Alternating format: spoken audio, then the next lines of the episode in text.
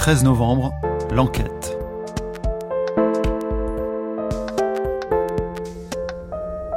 Une série en podcast de France Inter. Il y a des mecs qui sont arrivés, ils ont tiré. Deux très fortes explosions. Je suis venu au une expérience. Moi, si je veux, je rentre en France et je fais tout péter. Mais vraiment un changement radical. En une nuit, il a réussi à lui remonter le cerveau. Épisode 2 Les petits soldats du djihadisme. Les trois hommes qui ont commis un carnage au Bataclan sont nés en France. Samia Mimour et Omar Mostefaï ont grandi en banlieue parisienne. Foued Mohamed Agad, le plus jeune, à Wissembourg en Alsace. Des familles plutôt modestes, des familles musulmanes, mais pour deux d'entre elles, peu ou pas pratiquantes au moment où leur fils se radicalise. Quand je me penche sur leur parcours et que je lis les témoignages de leurs proches, je me dis qu'avant de partir en Syrie, ils ressemblaient à beaucoup de garçons qui cherchent leur voie. Les deux premiers, peu diplômés, alternent des périodes de chômage et des contrats courts. Sami Amimour a passé son bac, section littéraire. Il s'est inscrit en fac de droit, mais il n'y est pas resté longtemps. Deux ans avant les attentats, il a 25 ans, il habite chez ses parents. Il est déjà connu de l'antiterrorisme depuis un premier projet de djihad pour avoir voulu partir au Yémen ou en Afghanistan. J'ai commencé par demander au juge Marc Trévidic, l'un des magistrats qui s'était occupé de ce dossier, s'il se souvenait de Sami Amimour. Après ce qui s'est passé le 13 novembre, on, repense à l'individu en question et on se dit euh, comment est-il possible que quelqu'un qui payait si peu de mines, lui et ses deux acolytes, qui semblaient pas être dans les plus dangereux, loin qu'on puisse dire, se retrouve à faire des choses aussi horribles? Et puis la réponse, elle est de un an, un peu plus d'un an d'État islamique. Hein. En Syrie, ça transforme un homme très certainement. C'était pas le même euh, au retour qu'au départ. Deux jours après le 13 novembre, le père de Samia Mimour est interpellé. C'est le cas en général pour les proches des personnes impliquées quand il y a eu un attentat et que la police cherche à recueillir des éléments très vite. En garde à vue, Asdin Mimour apprend que son fils était l'un des terroristes.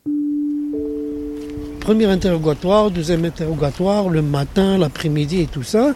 Et puis après, j'ai été reçu par le magistrat, le procureur. Et c'est là où j'ai appris que Sami était impliqué. J'arrivais pas à réaliser. Il m'a posé une question, où est-ce qu'il est votre fils? Je dis, mais il est, pas là, vous le savez autant que moi, il est parti en Syrie. Non, votre fils, il est mort au Bataclan. Je dis, c'est pas possible. Au Bataclan? Il était fiché, mais comment il est rentré? Le père de Samia Mimour vit entre la Belgique, où il tient un magasin, et la région parisienne. Samia Mimour a grandi surtout avec sa mère, auxiliaire de vie scolaire, et ses deux sœurs. Il est l'enfant du milieu, une place difficile selon sa mère. Ils vivent à Drancy, en Seine-Saint-Denis, un quartier qui aujourd'hui semble tranquille. Il l'était moins il y a dix ans, paraît-il. Le père, Asdin Mimour, était souvent absent, mais il estime que son fils n'a manqué de rien. J'arrivais pas à réaliser. J'étais entre la tristesse, la colère. J'ai pensé à, une certaine ingratitude aussi. On lui a tout donné. Il a eu une enfance euh, vraiment paisible, heureuse. Il a eu des, vacances, tout, tout. Il manquait de rien. On faisait des sorties. On ratait jamais la fête de l'humanité. Il faisait du judo. Après, il a fait du foot. Ce sont les propos d'un père, bien sûr. Je m'efforce aussi de m'appuyer sur des éléments vérifiables, sur ce qui est conforté par d'autres témoignages. Il a eu tous ses examens du premier coup, y compris son permis de conduire. Il s'est inscrit en droit, et puis il est resté à peine une année. Ça l'intéressait plus, donc il a arrêté. Puis 2012, c'était l'année où vraiment il a commencé à plonger. Mais il faut dire que ça a été fait d'une façon vertigineuse quand même.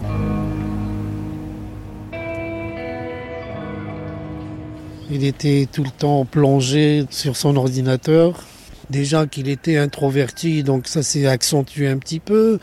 Il commençait à être euh, difficile, vraiment très très très très avare de, de, réponses. Donc euh, quand on essayait de lui poser des questions, il, répondait pas. Et moi, je voulais pas trop euh, l'ennuyer avec mes questions parce que j'avais peur d'une certaine rupture. Quand je suis allé avec lui à la mosquée, je suis allé trois ou quatre fois pour voir. Mais dès que j'arrive à la mosquée, lui avec ses copains, moi je vais prier tout seul. Moi, il n'avait pas de barbe parce qu'il était un peu imberbe. Une petite barbichette comme ça. Sami Amimour a commencé petit à petit à faire la prière au collège, mais la religion occupe désormais une grande place dans sa vie. Pour garder le lien, Asdin Amimour se met lui aussi à étudier l'islam qu'il ne pratiquait pas. Il essaye à sa manière de détourner son fils de l'extrémisme. Dès que j'ai commencé à voir qu'il s'intéressait à Oussama Ben Laden et tout ça, donc j'ai essayé de parler avec lui parce que je sais qu'il n'était pas stable. Donc il prenait des idées comme ça, mais il n'était pas mûr, quoi. Et puis je me suis pas trompé parce que quelques mois après, il vient me dire, oh tu sais, Ben Laden, c'est un type de la CIA. Et puis c'est là où ça a commencé, son désir de voyager. Donc en Afghanistan, ben, il a commencé par l'Afghanistan. Puis petit à petit, j'ai essayé de le détourner. Puis il a compris. Et ce que je lui dis, tu, tu peux pas aller apprendre l'arabe en Afghanistan, c'est pas des Arabes. Ben, quelques mois après, il est revenu pour me dire, voilà, j'ai trouvé un endroit formidable c'est pas cher et tout ça. J'ai dit, ben, c'est où? Il m'a dit l'Égypte. J'étais très content. Pour Asdin Amimour, choisir l'Égypte, ce serait le signe que son fils revient à un islam moins radical. Pourtant, de nombreux djihadistes ont commencé par suivre des cours d'arabe et de religion dans des instituts du Caire. Mais à ce moment-là, les services de renseignement pensent plutôt que Sami Amimour veut partir en Afghanistan ou au Yémen. Le 16 octobre 2012, les policiers décident de l'interpeller. 7 heures du matin, ils ont défoncé la porte, ils rentrent, et puis moi je venais de rentrer de Belgique. Euh, je, ne comprenais pas, mais comme il y avait pas mal de dealers dans le, dans le quartier, bon, ils les fréquentaient pas, bon, je me disais tant mieux. C'est pour ça que j'avais le choix entre les dealers, la drogue et puis la mosquée. Je me suis dit, il vaut mieux la mosquée. D'ailleurs, j'avais posé la question à un policier, je dis, mais qu'est-ce qui se passe? C'est une question de drogue Il m'a dit, non, non, non, c'est pire que ça. Pire que ça, qu'est-ce qui... Donc je n'avais pas compris. Et puis juste en sortant, il me voyait me noter avec ma femme, dos à dos. Et c'est là où il a eu vraiment un choc. Il m'a dit, papa, je n'ai rien fait de mal. Pour avoir voulu partir faire le djihad, Sami Amimour est donc mis en examen pour association de malfaiteurs terroristes avec deux de ses amis du quartier. Mais pour Marc Trévidic, l'un des juges d'instruction chargés de ce dossier, leur projet est vraiment très flou. Lui et les deux autres, ce sont euh, des petits poussins quoi du djihadisme, euh, c'est-à-dire qu'ils ont envie d'aller faire le djihad, mais enfin ils savent pas comment y faire, ils ont aucun contact, euh, ils essaient d'avoir un visa pour le Yémen, enfin des choses complètement surréalistes, et finalement ils abandonnent apparemment. Ils ont quand même fait un entraînement aux armes dans un club de tir parisien. Exactement, oui, oui effectivement, ils s'étaient inscrits dans un club de tir. Ils ont fait deux trois initiations comme beaucoup à l'époque. Euh, en fait, c'était un peu l'idée que on ne sait pas trop ce qu'on va faire, mais il faut se préparer pour le djihad éventuellement. Voilà, faut être prêt. Sami Amimour et ses amis sont jeunes, ils n'ont pas de casier et prétendent avoir renoncé à leur projet. Ils sont remis en liberté sous contrôle judiciaire et se font oublier quelque temps. Sami Amimour devient chauffeur de bus à la RATP jusqu'à ce qu'en 2013, la guerre en Syrie relance ses velléités de départ. Son père le confirme, il a trouvé une cause. Déjà, il était porté sur euh, la collecte des habits et tout ça pour envoyer en Syrie via des gens qui font la navette là. Une fois, il avait les larmes aux yeux, il regardait, il me dit mais papa regarde, regarde ce qui se passe, ils sont en train de déchiqueter des enfants. Il était très très très absorbé par ce côté humanitaire, ça lui a pris la tête. Internet, des amis du quartier, Asdin Amimour ne sait pas précisément comment ou par qui son fils a été influencé. Pour le troisième terroriste du Bataclan, l'Alsacien Foued Mohamed Agad, on en sait plus. Son grand frère et un groupe d'amis d'enfance se retrouvent régulièrement pour jouer au foot. Ils écument les bars à chicha et sur les écrans de télévision... La ville de Homs est pratiquement rasée aujourd'hui. Ces images amateurs tournées dans la ville de Kferzeita montrent des civils sous assistance respiratoire après une attaque au gaz chloré il y a deux jours. Les amis de Strasbourg ne se contentent pas des médias traditionnels. Sur Internet, ils découvrent la propagande des djihadistes.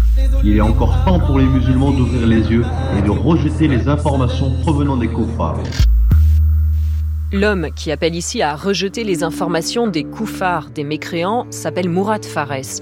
Il est originaire de Haute-Savoie et il recrute pour le djihad. Et pour des jeunes qui cherchent leur place dans la société, en particulier des jeunes issus de familles musulmanes ou attirés par l'islam, il a un message.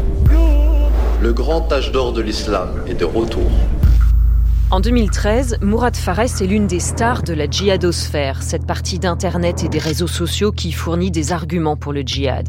Avec son ami Omar Homsen, il bricole des vidéos soignées à partir d'images d'actualité, d'extraits de films et de textes religieux. Elles enregistrent des centaines de milliers de vues. Il est question des origines de l'univers et de la fin du monde, du complot des puissances occidentales ou des juifs, et d'une nouvelle terre sainte à rejoindre, la Syrie, qu'ils appellent le Cham à tous nos frères et sœurs fidèles. Allah leur commande de quitter la terre des mécréants. L'objectif, c'était de défendre la population qui souffrait des attaques de Bachar el-Assad. Mais pourquoi? Parce que vous vous identifiez à eux comme musulmans? J'étais nouveau musulman et ils m'ont fait m'identifier à eux. Et en fait, ils m'ont fait croire que je pouvais me rendre utile là-bas comme musulman. Et même petit à petit, dans le lavage de cerveau, ils m'ont fait comprendre que je devais, comme vrai musulman, partir là-bas les rejoindre. C'était mon devoir moral. L'homme que vous entendez est parti faire le djihad exactement à la même période et avec le même recruteur que le groupe de Strasbourg. Ils se sont croisés sur place. Il préfère rester anonyme, je vais l'appeler Romain. Depuis qu'il est rentré, Romain raconte son expérience en Syrie pour faire de la prévention. Issu d'une famille catholique suisse, Romain s'est converti à l'islam six mois avant de partir en Syrie en pleine guerre civile. Sur le moment, j'étais pas très bien, j'étais primé pour différentes choses dans ma vie, des projets qui marchaient pas. Et en parallèle, j'ai passé beaucoup de temps chez moi à contacter ces gens-là, à regarder des vidéos qu'ils m'envoyaient. Quel genre de vidéos? Des vidéos qui promouvaient leurs actes, qui promouvaient une certaine violence, quand on est nouveau dans l'islam, on se pose plein de questions. Et à la mosquée, on nous dit de lire le Coran. On nous dit que tout est écrit dans le Coran, que c'est la vraie parole sainte. Et en fait, ils ont fait des vidéos qui sont censées répondre à nos questions. Est-ce qu'on doit vraiment partir comme musulman? À quel niveau on peut mettre nos libertés personnelles, nos, projets personnels en opposition avec ce devoir d'aider les autres musulmans? Ils m'ont même dit d'arrêter de fréquenter la mosquée. Romain est donc en contact avec le recruteur Mourad Fares. Mourad Fares ne se contente pas de prêcher sur Internet, il sillonne la France pour achever de convaincre des jeunes, comme ceux de Strasbourg, les amis du foot et de la chicha. Foued Mohamed Agad, lui, est alors installé dans la région de Toulouse. Il a 20 ans, il enchaîne les contrats en intérim dans le bâtiment, il n'a pas réussi à intégrer l'armée ni à entrer dans la police. Parmi ses amis là-bas, cette jeune femme se souvient bien de la transformation qui s'est opérée quand le jeune homme a rencontré Mourad Fares. Il m'appelle et euh, il me raconte qu'il a rencontré Mourad Fares, qu'en gros, euh, il a ouvert les yeux, qu'effectivement en France, euh, on lui avait donné aucune chance, que ce soit l'armée, que ce soit la police, que ce soit au niveau de ses intérims, qui n'a pas abouti par un CDI comme il l'attendait on lui a dit qu'en France, euh, ben, il ne servait à rien et qu'il n'avait aucun avenir. Par contre, euh, en tant que en tant que djihadiste euh, en Syrie, il avait un bel avenir et en plus le paradis l'attendait.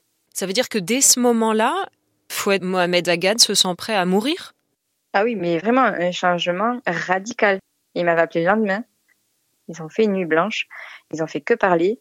Et en une nuit, il a réussi à lui remonter le cerveau il a eu droit euh, à, un serment, c'est-à-dire que Fouad n'a pas eu une bonne relation avec son papa et euh, depuis euh, le sermonnage de Mourad Fares, il le considère comme son père, comme quelqu'un en gros qui serait son tuteur au niveau de la religion.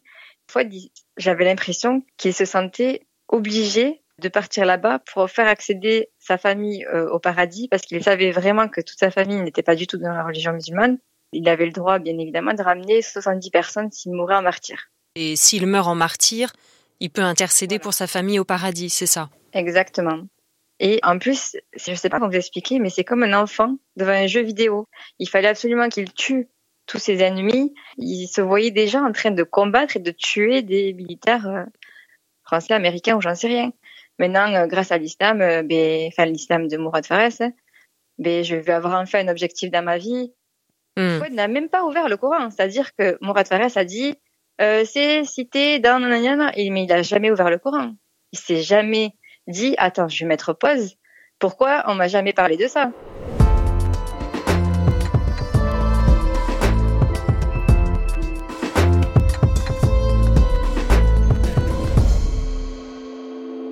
À l'automne 2013, Foued Mohamed Agad se retrouve une nouvelle fois sans travail. Sa petite amie le trouve de plus en plus violent. Il exige qu'elle porte le voile. Il coupe les talons de ses chaussures. Elle finit par le quitter. Le recruteur Mourad Fares, lui, vient de partir en Syrie. Il pose sur Facebook armé jusqu'aux dents et poste des photos de la belle villa qu'il occupe avec sa brigade de francophones. Il fait la promotion d'un djihad 5 étoiles. Sont une armée de Moudjahidines. Rien ne les arrêtera jusqu'à reconquérir Jérusalem en y plantant le drapeau noir du Tawhid.